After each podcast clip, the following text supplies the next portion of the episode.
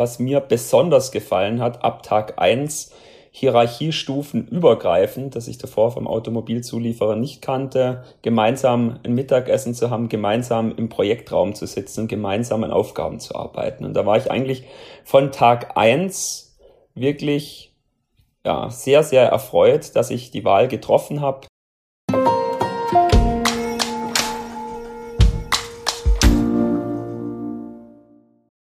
Hi und herzlich willkommen zu einer neuen Folge von Versprochen. Mein Name ist Anne und als Host dieses Podcasts treffe ich auf spannende Persönlichkeiten. Sie teilen nicht nur ihre persönlichen Geschichten, sondern auch Themen, die sie derzeit bewegen, ganz ehrlich und offen mit euch und mir. Versprochen. Mein heutiger Gast ist Kenny und wir sprechen über Process Mining, digitale Fußspuren und die Vorbilder in seiner Familie. Als Maschinenbauer hast du selbst bei PwC immer einen Werkzeugkasten dabei und wir werden erfahren, warum. Ich freue mich sehr, dass du heute da bist. Hi Kenny. Hi Anne, schön, dass ich hier sein darf. Erzähl mal, wer bist du? Mein Name ist Kenny, ich bin Manager bei PwC Deutschland am Standort München, komme ursprünglich aus den Tiefen des Schwarzwalds in der Nähe von Freiburg und habe dann über Studium und Praktika meinen Weg vom Westen der Republik nach München in den Süden gefunden. Vielen Dank, Kenny. Jetzt gerade zum Zeitpunkt der Aufnahme ist es ja noch richtig früh am Morgen. Was machst du, um gut in den Tag zu starten? Morgens dusche ich, mach mir, einen, mach mir einen Kaffee, ähm, setze mich dann nochmal drei, vier, fünf Minuten hin, flipper durch die Nachrichten-Apps und versuche so ähm, einfach gemütlich auch mit dem Kopf mental mich auf den Arbeitstag vorzubereiten, bevor ich dann im letzten Jahr im Homeoffice mich mhm. an meinen Rechner setze, erste Mails lese und mit meinem Team in Check-in gehe, den wir morgendlich haben, um die Aufgaben für den Tag zu besprechen. Und heute schön mal wieder im Büro zu sein, ähm, war das Ganze ein bisschen kürzer gefrühstückt hier im Büro, habe mich in das Büro gesetzt und freue mich jetzt, die Podcastaufnahme mit dir zu machen. Ich freue mich auch. Den Kaffee am Morgen haben wir da auf jeden Fall gemeinsam. Den äh, gönne ich mir auch sehr gerne, um so richtig gut starten zu können. Und ich glaube, wir haben tatsächlich mindestens noch eine andere Gemeinsamkeit. Vielleicht finden wir heute auch noch weiter heraus. Aber wir sind beide über ein Praktikum bei PwC Deutschland gelandet. Magst du die HörerInnen und mich einmal an dieser Stelle in deiner Laufbahn mit zurücknehmen und erzählen, wie du dorthin gekommen bist? Sehr gern. Nach meinem Wirtschaftsingenieurstudium mit Schwerpunkt Maschinenbau, das ich in Konstanz am Bodensee gemacht habe, habe ich dort beim ansässigen Automobilzulieferer meine erste Werkstudentenstelle gehabt, außerhalb von PwC und bin dann über einen ähm, jetzigen PwC-Kollegen ähm, darauf aufmerksam gemacht worden, welche Stellen es denn bei PwC mhm. alles gibt. Ja. Als klassischer technischer Student war es damals für mich nicht eindeutig klar, dass PwC auch Möglichkeiten außerhalb der reinen Buchhaltung hat. Mhm. Und nach einem ersten Gespräch ähm, war ich dann doch sehr interessiert, habe mir die ganze Sache angehört, mir eine Stellenausschreibung schicken lassen. Und es war ein Praktikum im Bereich Prozessoptimierung, sowohl vor dem Hintergrund Compliance als auch Effizienz in Essen beziehungsweise auch Düsseldorf, auf die ich mich dann beworben habe und ähm, glücklicherweise die Stelle bekommen habe und dann aus dem betraulichen Süden das erste Mal in den Westen der Republik gekommen bin. Ganz neues Umfeld, erster Kontakt mit PwC, aber ich wurde sehr herzlich aufgenommen mhm. und ähm, ab Tag eins komplett im Team integriert. Und was mir besonders gefallen hat, ab Tag eins Hierarchiestufen übergreifend, das ich davor vom Automobilzulieferer nicht kannte, gemeinsam ein Mittagessen zu haben, gemeinsam im Projektraum zu sitzen, gemeinsam an Aufgaben zu arbeiten. Und da war ich eigentlich von Tag eins wirklich ja, sehr, sehr erfreut, dass ich die Wahl getroffen habe, da aus meiner Komfortzone aus dem Süden mhm. ähm, in eine ganz neue Gegend zu gehen und zu einer ganz anderen Firma und wurde dann auch bestärkt über das Praktikum hinweg, dass PwC wirklich ein toller Arbeitgeber sein kann, auch für Personen, die keinen finanzbuchhalterischen Hintergrund haben, sondern ähm, viel von Prozessen verstehen, aber auch technisch mhm. ähm, Hintergründe mitbringen. Und wie hat es dir dann im Ruhrpott so gefallen? Es war interessant tatsächlich. Also ähm, war persönlich immer irgendwo im Süden, klar mal mhm. vielleicht einen Kumpel oder eine Freundin besuchen ähm, im Westen, aber am Ende war es, glaube ich, ein sehr, sehr tolles Praktikum ähm, in Essen, einer Stadt, die man jetzt vielleicht nicht direkt als die schönste Stadt äh, in Deutschland kennt, aber in einer ganz tollen Ecke gewohnt, nette WG gehabt und ähm, konnte so durch die WG-Mitbewohnerinnen äh, ähm, viel auch der Kultur kennenlernen mhm. und habe mich so eigentlich direkt wohlgefühlt. Ja. Und eine tolle Zeit im Praktikum im Winter gehabt. Und das Highlight war der badische Glühweinstand auf dem Weihnachtsmarkt in Essen. Das klingt gut. Seit dem ersten Praktikum bei PwC hat sich ja jetzt schon viel verändert. Du bist bereits Manager. Welche Erfahrungen hast du in der Zwischenzeit sammeln dürfen? Mein erstes Praktikum hatte ich gemacht im Bereich Prozessoptimierung, ähm, vor allem äh, bei energiewirtschaftlichen Kunden oder Kunden in der, in der, in der Energiewirtschaft. Mhm. Und im Anschluss daran, ähm, war gerade mit dem Bachelor fertig oder noch nicht ganz fertig, wenn man, wenn man ehrlich ist, habe ich gesagt, okay, ich suche eine neue Herausforderung und würde doch gern wieder in den Süden mhm. zurück. Er hat also den Wunsch ähm, geäußert, ich würde gern nochmal weiter bei PwC bleiben, aber für mich nochmal einen kleinen Wechsel eingehen, nochmal ein neues Team reinschauen und gerne auch im Süden und bin so ähm, zu einer Partnerinnengruppe in München gekommen mit direkt einem Projekt Prozessoptimierung in der Telekommunikationsindustrie, die in vielen Bereichen, in vielen Anliegen sehr ähnlich ist wie die Energiewirtschaft, Massenkundengeschäft, sehr, sehr viel ähm, IT gestützt. Mhm. Habe da mein erstes Projekt gehabt, eine Integration eines Telekommunikationsdienstleisters in einen anderen nach einer Akquisition.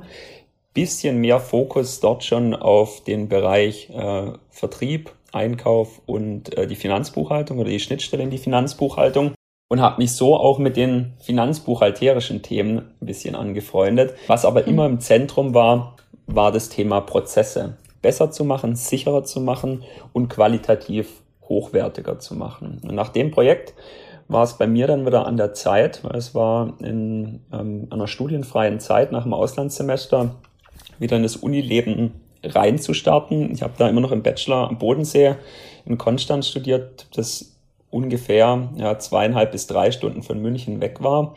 Und mhm. ähm, hat sich dann die Frage gestellt, wie geht's denn jetzt weiter? Team hat gepasst, Aufgaben haben gepasst. Es war 2015 und ähm, ich habe gefragt, was kann man denn da machen? ja, und, die, und die Partnerin hat mir relativ zügig das Angebot gemacht, passt auch von unserer Seite. Wir haben das Vertrauen in dich ja, und sofern du offen und ehrlich mit uns kommunizierst, finden wir deinen Weg. Und der Weg war dann für noch mal ein halbes Jahr eine Werkstudentenstelle, die ich eigentlich schon damals was ich jetzt auch im Vergleich zu den Studienkolleginnen sehr fortschrittlich fand, komplett remote machen konnte. Mhm. Habe praktisch in Konstanz studiert, habe dort dann meine Werkstudentenstelle gemacht, äh, aus persönlichen Interessen dann immer mal wieder auch nach München gekommen, das Team getroffen, aber so dann ähm, meine Werkstudentenstelle ein halbes Jahr gemacht und anschließend bin ich in ein Teilzeitverhältnis mit PwC gewechselt, Teilzeitvertragsverhältnis vor dem Hintergrund, dass ich ähm, mir nach meinem Bachelor gesagt habe, Bachelor cool, aber ich möchte mir die Türen akademisch nicht schließen, würde gerne noch einen Master machen und ähm, habe mich dann für einen Master an der TU München in Finance und Informatik eingeschrieben, das dort oder zu der Zeit eigentlich ideal auch zu meinen Projekten gepasst hat und vor allem zu, meinem, zu meinen damaligen Interessen. Anfangs war ich sehr technisch, drum das äh, Wirtschaftsingenieursstudium mit Maschinenbauschwerpunkt. Und dann habe ich meine Interessen so ein bisschen ja, auch durch die Projekte verändert oder haben sich die Interessen bei mir verändert.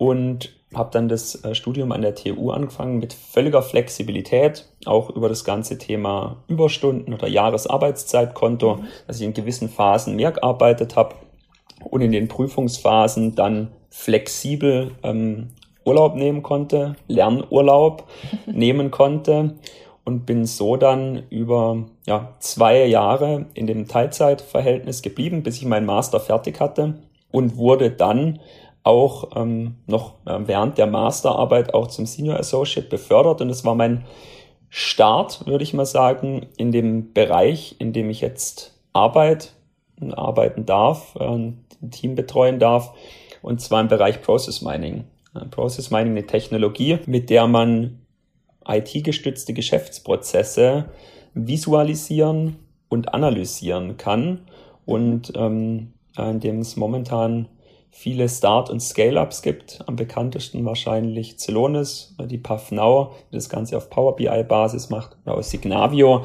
die kürzlich von SAP gekauft wurden. Das war damals im Jahr 2017, Anfang 17, ging so die Welle, hat sich langsam aufgebaut.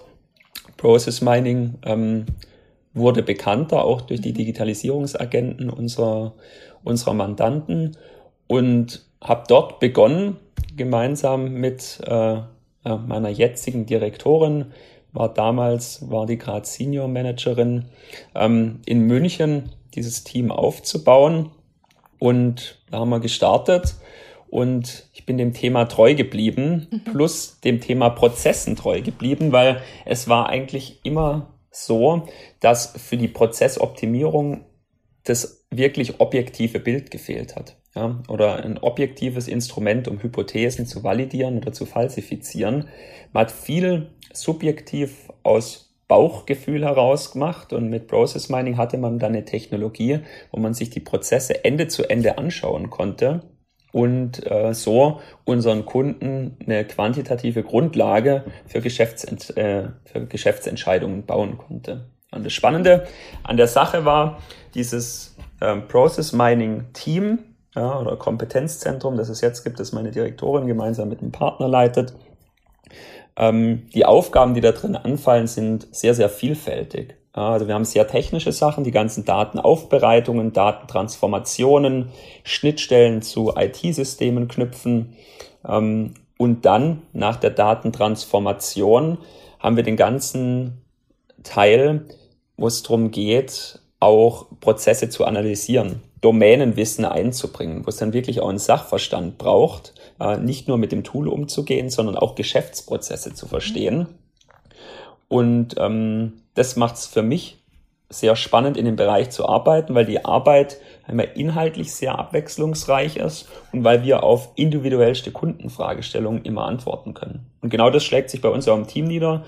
Wir haben, ich würde mal sagen, die Techies, die sehr, sehr gern in dem Technischen arbeiten. Wir haben, ähm, wir haben Mitarbeitende, die sich gerade um das ganze Thema Infrastruktur kümmern. Dann haben wir auch Leute, die einen größeren äh, Fokus auf Geschäftsprozesse haben und da Domänenexpertise mitbringen. Und das Schöne, was man sieht, ähm, es sind keine harten Grenzen, sondern man sieht oftmals eine Entwicklung. Ja, man kann sich technischer entwickeln von Domänenexpertise mehr. Ich möchte eigentlich die Sachen technischer eher aufbereiten und ähm, dort meine Rolle finden oder eben andersrum. Und das ja, war damals ein bisschen auch äh, das, was ähm, wo wir am Anfang, glaube ich, immer die größten Herausforderungen hatten, aber als wir die technischen Hürden dann überkommen haben, auch ähm, den größten Vorteil gegen unseren, gegenüber unseren Wettbewerbern, weil gerade das Technische, sage ich mal, sehr schwierig ist, sehr aufwendig ist und das, was man am Schluss dann sieht, ja, das sind, sage ich mal, schöne Prozessbilder, Analysen, aber die Arbeit, die eigentlich im Projekt steckt, die liegt vorne in dieser, mhm. in dieser individuellen Transformation der Daten, um den Kunden auch genau die, ähm, die Fragen oder die Antworten auf die Fragen geben zu können, die die Kunden auch interessieren. Wir knüpfen gleich auf jeden Fall mhm. noch an diese ganzen spannenden Themen zu Process Mining an. Vorher möchte ich ein bisschen mehr über dich persönlich erfahren. Sehr gerne. Tatsächlich ist es so, dass die bisherigen Podcast-Gäste oder ja, ich würde behaupten, ein Großteil von versprochen einen Ausgleich im Laufen finden. Und ich habe aber dein Strava-Profil gecheckt und weiß, dass du noch für eine andere Sportart dich begeistern kannst. Magst du es verraten? Ja, jetzt hoffe ich, dass ich natürlich das Richtige sage. ich, ich fahre sehr, sehr gern Fahrrad. Ähm, ich habe ein Mountainbike, ich habe ein Rennrad ähm, und bin ja, in München sehr, sehr viel im Umland unterwegs. Mit dem Rennrad morgens teilweise vor der mhm. Arbeit. Wunderschön, da auf die Alpen zuzufahren, wenn über den Wiesen noch ein bisschen der Nebel liegt. Oder Teil, ja, das ist dann der, der schöne Teil, oder mit dem Mountainbike mal an der Isar entlang und man ist dann schon vor der Arbeit komplett eingematscht, weil der ganze Tau die äh, Strecke noch ähm, wirklich schlammig gemacht hat. Ich fahre super gern Fahrrad, auch also viel allein auch, ja, morgens irgendwie als Ausgleich oder mal so ähm, mhm. als Zeit, um ähm, also einmal Me-Time tatsächlich zu nutzen. Also wo ich auch mal irgendwelche Themen mitnehmen aufs Fahrrad und auch mal eine Zeit habe, irgendwie eine Stunde, zwei oder auch länger drüber nachzudenken. Aber ähm, ist auch eine tolle Gruppenaktivität, die wir teilweise auch im Team machen. Vor kurzem mhm. gab es auch eine PwC-Fahrradausfahrt mit dem Borans Grohe Profi-Team.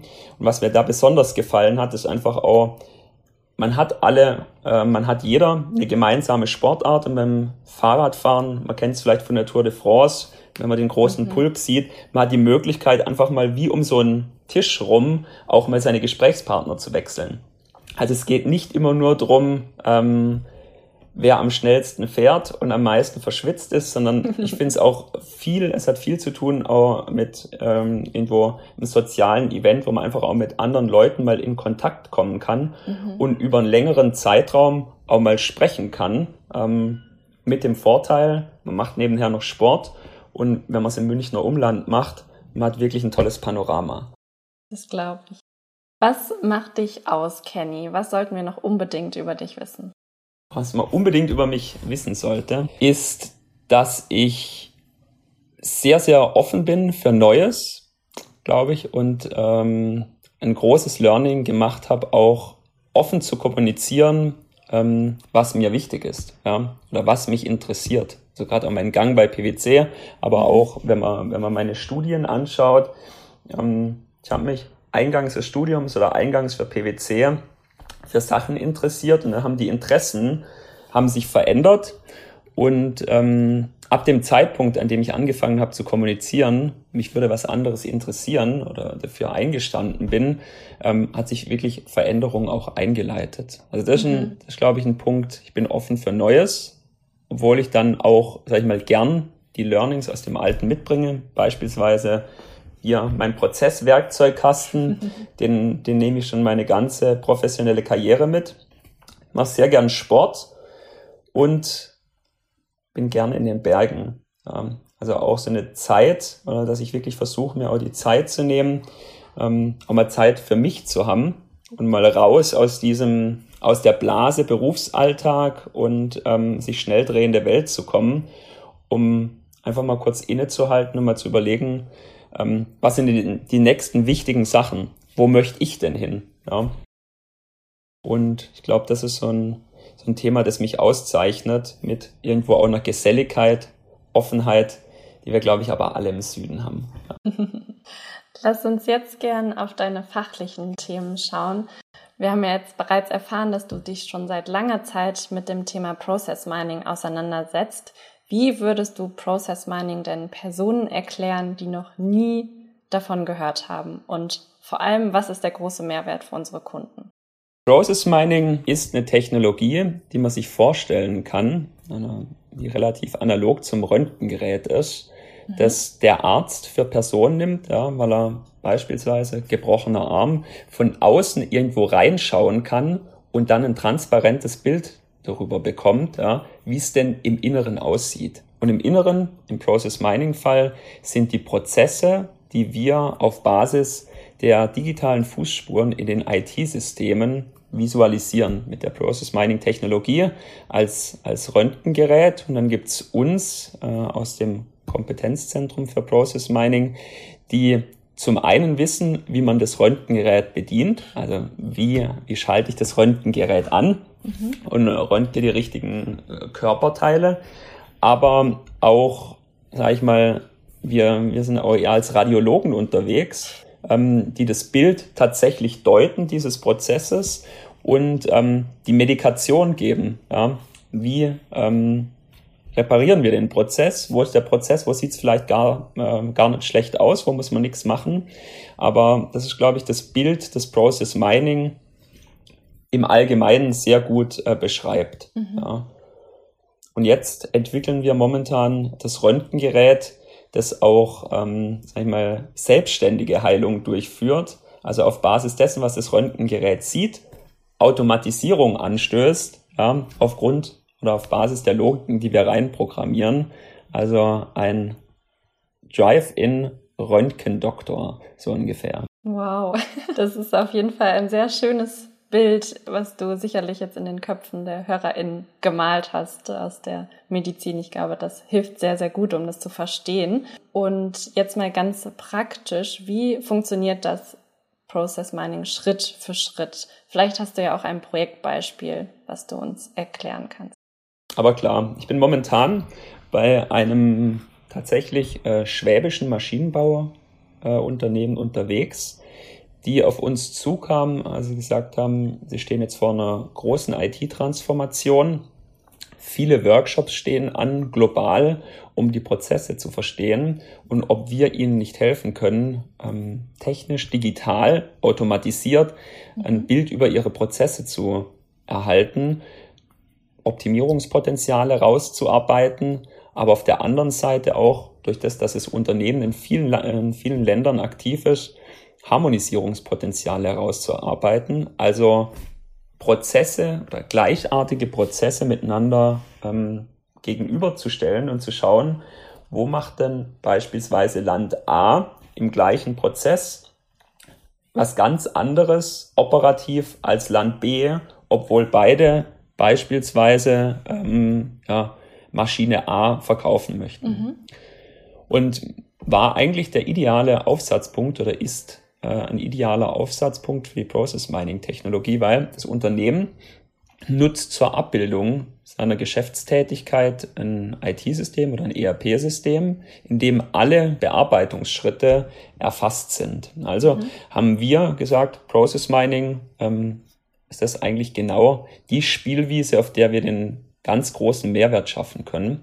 Und jetzt ist die Fragestellung eins oder Schritt eins eigentlich ähm, immer die, gerade in Deutschland, was sehr wichtig ist, auch durch das, dass man mit Unternehmensdaten arbeitet, hat Betriebsrat, Datenschutz, mhm. ähm, ähnliche Personen einmal abholt ja, und einmal offen darlegt. Und da sind wir wieder bei transparenter Kommunikation, welches Ziel man eigentlich mit Process Mining erreichen möchte. Ja. Also ein gesamthaftes Bild über die Prozesse zu bekommen und nicht ähm, Leistungsdaten auf einer Einzelmitarbeiterebene zu erheben.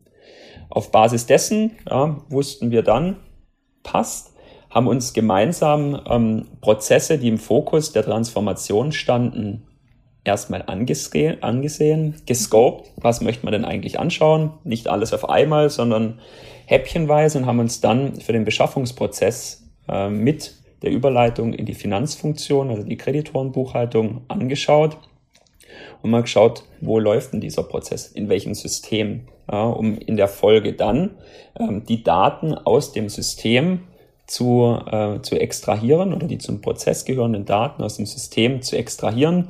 Der Kunde hat die Daten an uns in erster Instanz übergeben, in das gesicherte Netz der Wirtschaftsprüfungsgesellschaft und ähm, dort hat dann ähm, mein technisches Team, das ich äh, betreuen darf, die Daten so aufbereitet, ja, dass die Process Mining Applikation aus den Daten die Prozessflüsse ableiten kann. Ja, das geht über das sogenannte Event Log Format, in welches die Daten gebracht werden müssen. Relativ simpel erklärt. Drei wesentliche Attribute. Ich habe einmal eine Kennung für einen Prozess, Prozess 1 beispielsweise oder Prozessinstanz 1. Ich habe die Aktivitäten, die im Prozess passieren und ich habe einen Zeitstempel, wann die einzelnen Sachen passieren. Ja. Und das jetzt für alle, alle Prozesse, die ich habe. Mhm. Und ähm, ja, diesen Datensatz führe ich dann meiner Process Mining Applikation zu. Die Transformation ist ein bisschen aufwendiger, ja, kommt sehr viel ähm, SQL und Python ähm, zum Einsatz, um die Daten die irgendwo im mittleren zweistelligen Gigabyte-Bereich sind, dann genau in dieses Format zu überführen. Mittlerweile haben wir da ähm, sehr schöne Lade- und Transformationsstrecken, die sich ja, im Laufe der Zeit entwickelt haben. Am Anfang war der Weg ein bisschen dorniger. Jetzt können wir da, äh, sag ich mal, von der dornigen Blume die Früchte ernten ähm, und natürlich davon profitieren und das Wissen aber an unsere Kunden weitergeben, mhm. um die Prozesse dann in der tatsächlichen Process Mining ähm, Lösung, Celonis Counter zum Einsatz zu analysieren. Und dann haben mhm. wir äh, Hypothesen aufgestellt, wo wir Verbesserungspotenziale erwarten würden, wo wir ähm, Treiber für Ineffizienz sehen würden und ähm, wo wir unterschiedliche Prozesse auch vermuten würden und haben dann datenbasiert uns Hypothesen gestützt durch den Prozess durchgearbeitet. Ja. Ähm, zum einen, zum anderen haben wir explorativ geschaut, wo fällt uns direkt was ins Auge, das wir sehen und ähm, eine andere Disziplin von Process Mining, das sogenannte Conformance Checking oder zu schauen, ob Prozesse konform zu Sollmodellen sind, haben wir dann auch durchgeführt. Also wir haben einen Standardprozess definiert, wie man es vielleicht aus der Uni kennt, ja, in, seinem, in seiner Prozessmodellierungsvorlesung und haben die tatsächlichen Prozessflüsse dann genau gegen dieses Bild gehalten und wenn man diese Schablone Sollprozess auf die tatsächlichen Prozesse drauf hält, sieht man doch relativ viele Abweichungen. Viele Leute sehr überrascht sind, wieso denn alles so läuft. Oftmals natürlich auch einfach dem Tagesgeschäft geschuldet. Ja. ja ähm, Gerade im Vertrieb und im Anlagenbau muss es auch Flexibilität geben.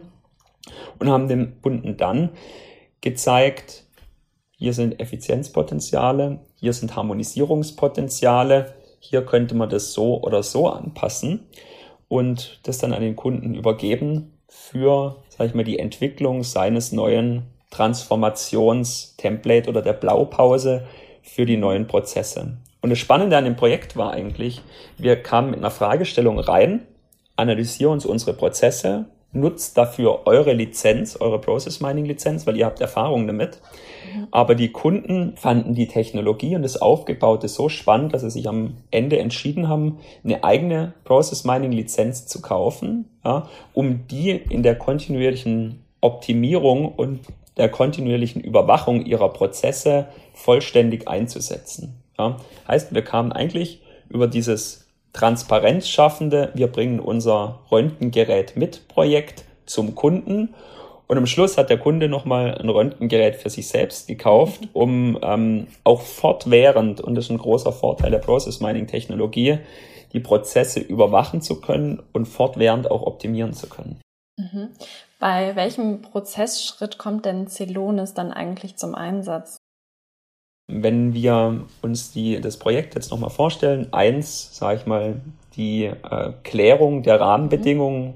rechtlich, zwei ähm, Datentransformation, drei Datenauswertung beziehungsweise auch ähm, Hypothesenvalidierung und vier dann tatsächlich ähm, bereitstellen Konzept für die Optimierung ist in dem Schritt, in dem wir die Datenauswertung machen. Ja, also Celonis oder eine Process Mining Technologie setzt eigentlich auf dem transformierten Datenbestand auf und mhm. bietet dann für den oder für die Geschäftsanwenderin maximale Prozesstransparenz.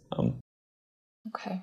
Welche Rolle nimmst du denn als Manager auf so einem Projekt ein und wie erfolgt da auch die Zusammenarbeit mit deinem Team?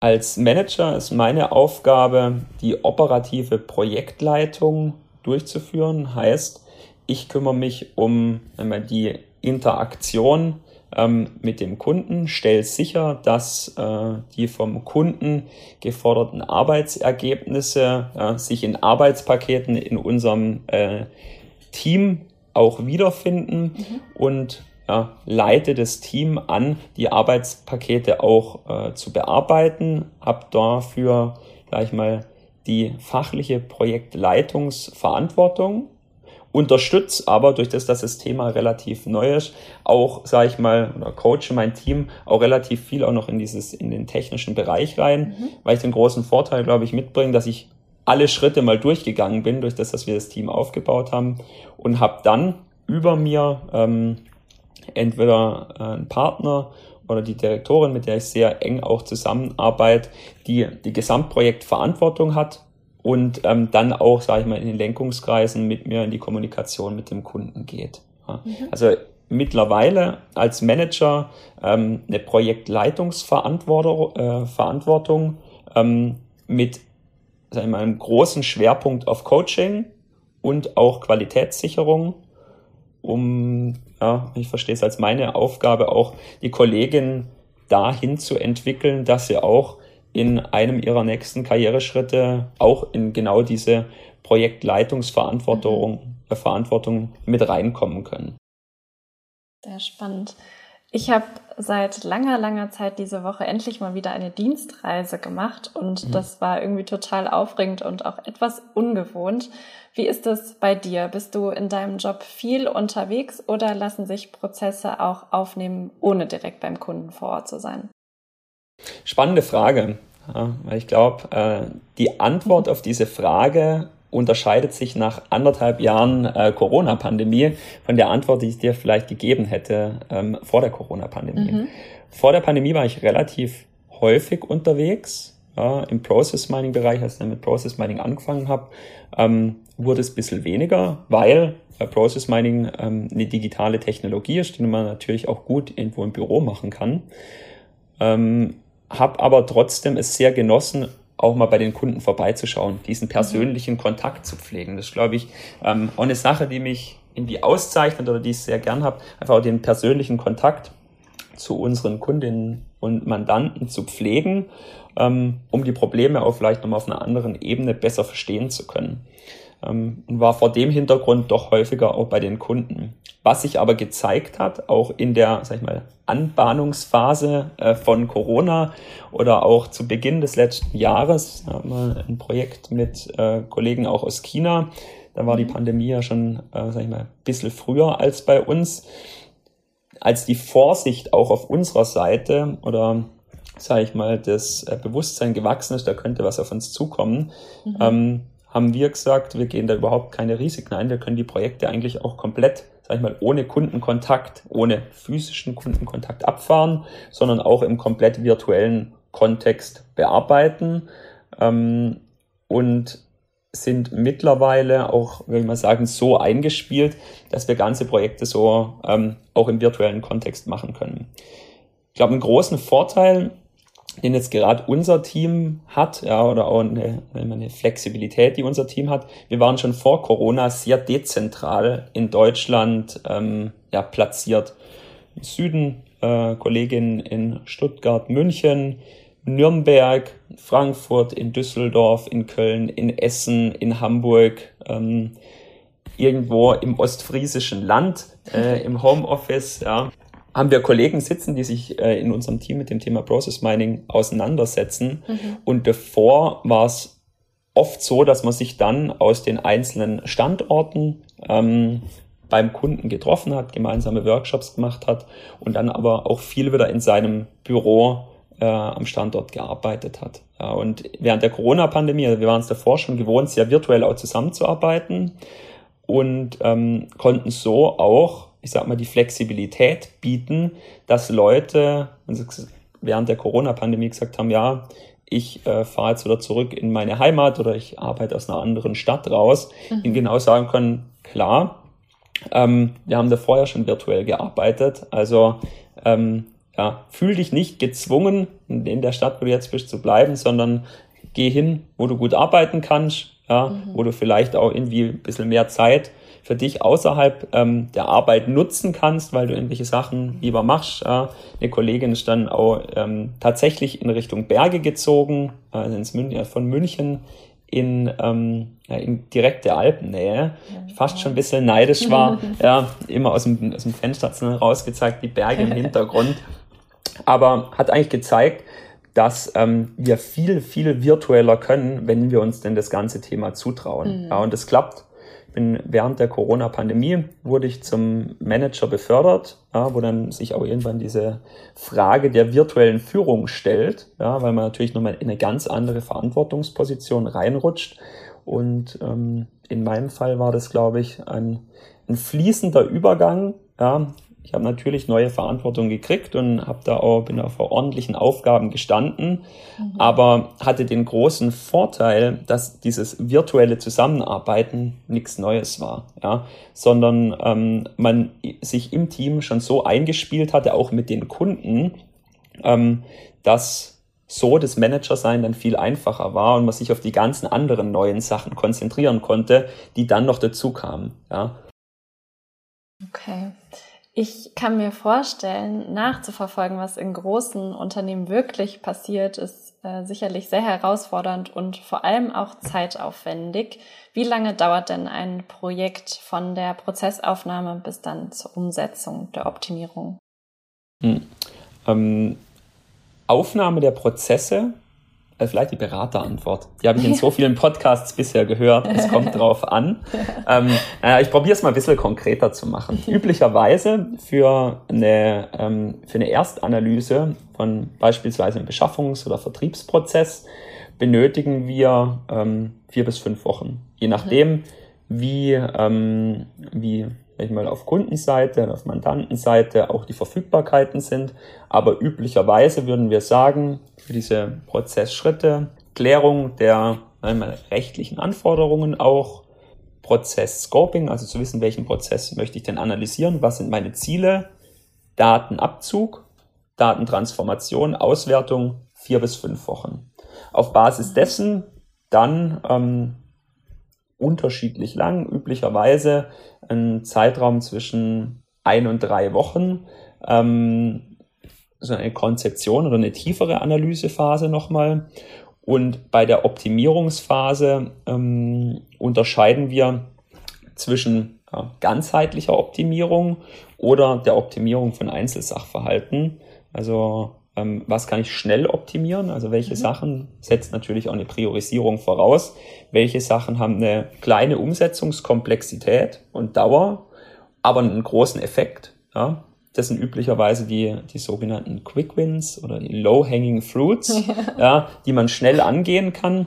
Da ist eine Optimierung teilweise schon getan mit der Änderung von Systemparametern beziehungsweise einer neuen Arbeitsanweisung ähm, für gewisse Sachverhalte, aber auch, wir haben ein anderes Projekt in, ähm, in München bei einer großen Brauerei und da haben wir ein Optimierungsprojekt oder begleiten ein Optimierungsprojekt, das ist über einen Zeitraum von ähm, knapp anderthalb Jahren mhm. ähm, gegangen ist. Ja. Ein sehr tolles Team auf Kundenseite und unserer Seite, ein sehr enges Zusammenspiel mit dieser vollen Transparenz des Process Minings, das wir hier auch nutzen, um in unserem Optimierungsprojekt, also wenn wir schon initial ausgewertet haben, zu prüfen, ob sich die von uns ähm, erdachten Maßnahmen und Eingriffe in Prozesse, Systeme und Organisationen tatsächlich auch in Verbesserungen niederschlagen. Heißt, ähm, nochmal in unserem, nochmal in die Arztpraxis zurückgehen. Wir gucken nach einer Zeit X nochmal mit dem Röntgengerät, ob jetzt der gebrochene Arm tatsächlich auch zusammenwächst. Du sprachst jetzt gerade von einer Brauerei und hattest ja auch schon andere Branchen oder Industrien angesprochen. Ist Process Mining deiner Meinung nach ähm, für jede Branche oder Industrie ein wirkungsvolles Instrument? Process Mining würde ich sagen, ist ein wirkungsvolles Instrument für jedes Unternehmen, das in einer Form IT-gestützte Geschäftsprozesse hat. Ja, ähm, und in der heutigen Welt, äh, wo alles digitalisiert wird, ja, also es sind nicht nur die Prozesse, sondern teilweise auch ähm, IoT-Applikationen, also sprechende oder miteinander kommunizierende Geräte, Fertigungsstraßen, da hängt dann auch schon wieder ein Prozess dran. Mhm. Ja, wir brauchen also immer diesen digitalen Fußabdruck eines Prozesses oder eines oder einer Aktivität und ab dann kann man Process Mining einsetzen. Die große Stärke kommt natürlich im Vergleich, wenn man jetzt eine Person hinstellen würde, um den Prozess aufzunehmen, wenn es um Massendaten geht. Ja. Also viele, viele Fälle, aber das geht schon los ab 200 unterschiedlichen Instanzen, wo man sagt, mit Process Mining, da drücke ich einen Knopf und habe das Bild ähm, innerhalb von Sekunden, wobei eine Person, um 200 unterschiedliche Prozessvarianten aufnehmen, aufzunehmen, wahrscheinlich eine Woche oder zwei dauerhaft sich mit dem Kunden einschließen müsste und die Prozesse durchsprechen müsste. Heißt, wir sind industrieübergreifend unterwegs, ähm, funktionsübergreifend unterwegs, denken viel mehr in tatsächlich Ende-zu-Ende-Strukturen im Unternehmen, wie beispielsweise Purchase to Pay oder Order to Cash. Immer der operative, beispielsweise Beschaffungsprozess mit seiner Abbildung auch in der Finanzbuchhaltung. Ja, also dass man wirklich Ende zu Ende denkt und über diese funktionalen Silos und Zuständigkeiten hinweg, um Prozesse zum einen zu betrachten, weil Prozesse haben immer rechts und links nochmal Zusatzprozesse, aber im, im Zweifel sind es große Ende-zu-Ende-Strukturen, mit denen ein Unternehmen Wert schöpft, um diese Strukturen zu verstehen, um sie zu verbessern und um sie qualitativ hochwertiger und sicherer zu machen. Okay, was war denn der bisher größte Beitrag, den du durch Process Mining für einen Kunden erzielen konntest? Glaube ich aus Kundensicht sehr, sehr subjektiv. Mhm. Ich, was, weil einzelne, einzelne Personen im, im Unternehmen natürlich immer ganz anderen Fragestellungen hinterhergehen.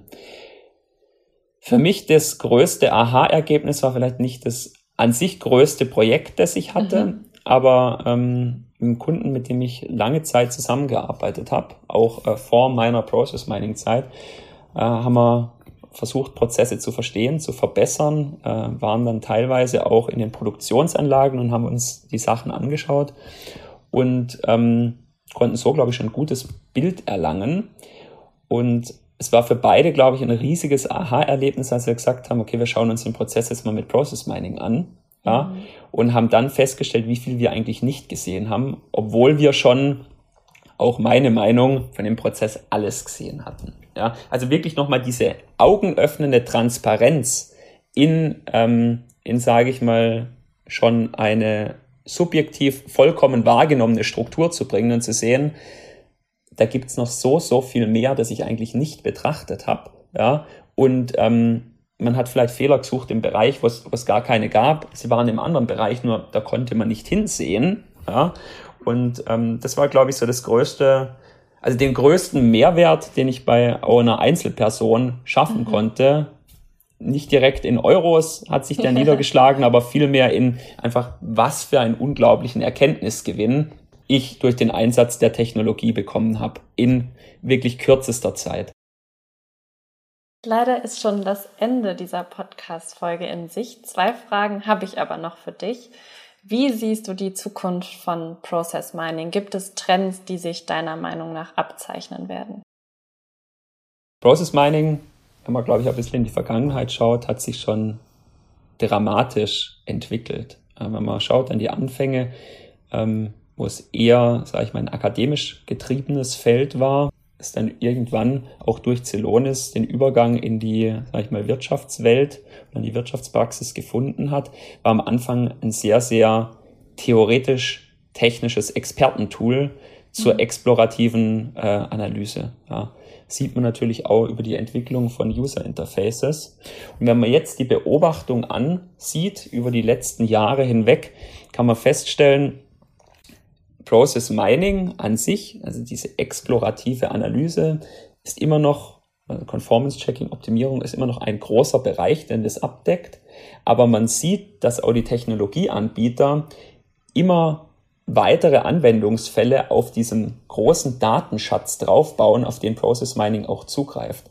Heißt, die Process Mining Lösungsanbieter fangen jetzt immer weiter an, auch die Daten und Signale, die sie aus Process Mining in einem Echtzeitmonitoring beispielsweise zu bekommen, als Eingangssignal zu nutzen für eine weitere Optimierung. Heißt, wenn Prozess irgendwo in an Weiche A nach links abbiegt, dann mach dann mach äh, Schritt A, ja, um so auf diesem Datenfluss direkt weitere intelligente Aktionen anzustoßen und so von einer, sag ich mal, explorativen Prozessanalyse viel mehr zu einer integrierten Orchestrierung von Geschäftsprozessen zu kommen, ohne dass man am Schluss als Anwender vielleicht jemals mit einer Process Mining Anwendung in Kontakt kommt, sondern vielmehr ein integriertes ähm, Execution Management System unter der Motorhaube hat, das einen im operativen Geschäft unglaublich unterstützt, ähm, ja, effizienter zu werden und auch viel Last von den Schultern ähm, der Mitarbeitenden zu nehmen, sodass, sodass sich die wieder auf äh, die Sachen konzentrieren können, für die sie meistens eingestellt wurden. Meine zweite Frage geht jetzt nochmal in eine ganz andere Richtung. Gibt es Personen, die dich inspirieren oder hast du ein konkretes Vorbild? Ein konkretes Vorbild für eine äh, Person, die mich inspiriert, ist, glaube ich, ähm, sind zwei. Ja, äh, mhm. Habe ich äh, mhm. im, Persön im persönlichen Umfeld.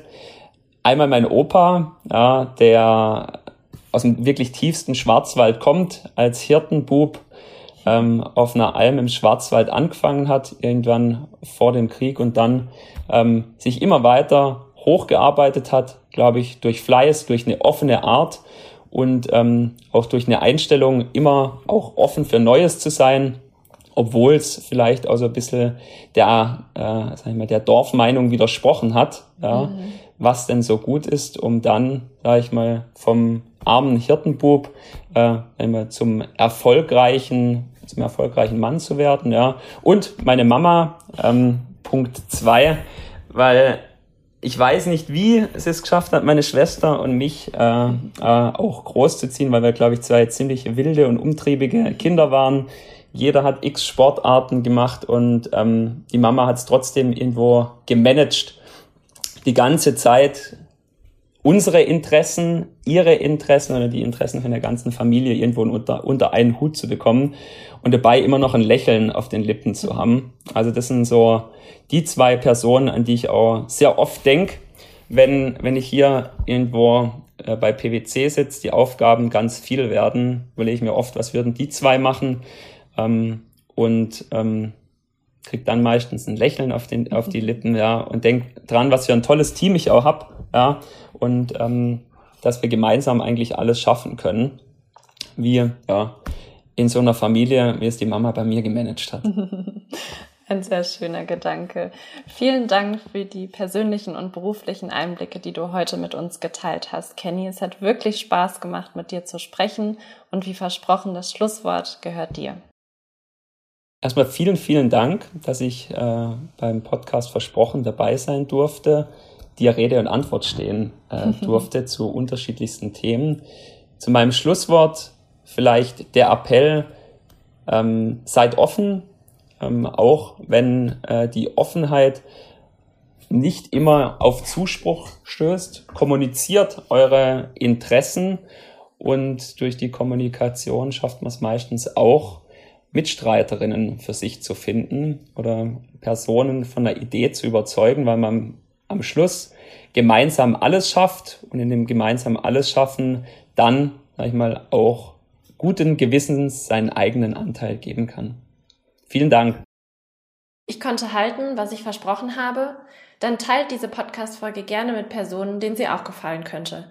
Abonniert unseren Podcast auf den gängigen Podcast-Plattformen oder hinterlasst eine Bewertung auf Apple Podcasts. Wir hören uns wieder. Versprochen.